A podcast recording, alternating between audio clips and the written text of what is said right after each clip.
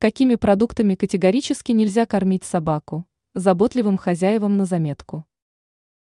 Рацион вашего питомца должен быть четко сбалансирован еще с момента, когда вы принесли в дом еще щенком. Да, могут быть определенные изменения в видах пищи, которые вы будете давать питомцу, уже достигшему взрослого возраста, но есть продукты, которые давать категорически нельзя.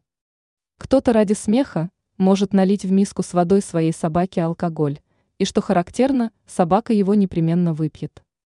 Это прямой путь к осложнениям с пищеварением, потерей концентрации и равновесия, а также нарушение работы нервной системы. Также собакам не следует предлагать продукты, содержащие кофеин, хоть они и будут проявлять повышенный интерес к шоколаду. Кофеин нарушает работу желудочно-кишечного тракта питомца и может спровоцировать рвоту и диарею. И вы, возможно, удивитесь, но организм собаки абсолютно не усваивает молочные продукты, поэтому молоко, творог и сметану питомцу предлагать не стоит. Также не стоит кормить собаку виноградом, луком и различными орехами, как бы он не проявлял свой интерес. Все эти продукты крайне опасны для организма вашего питомца.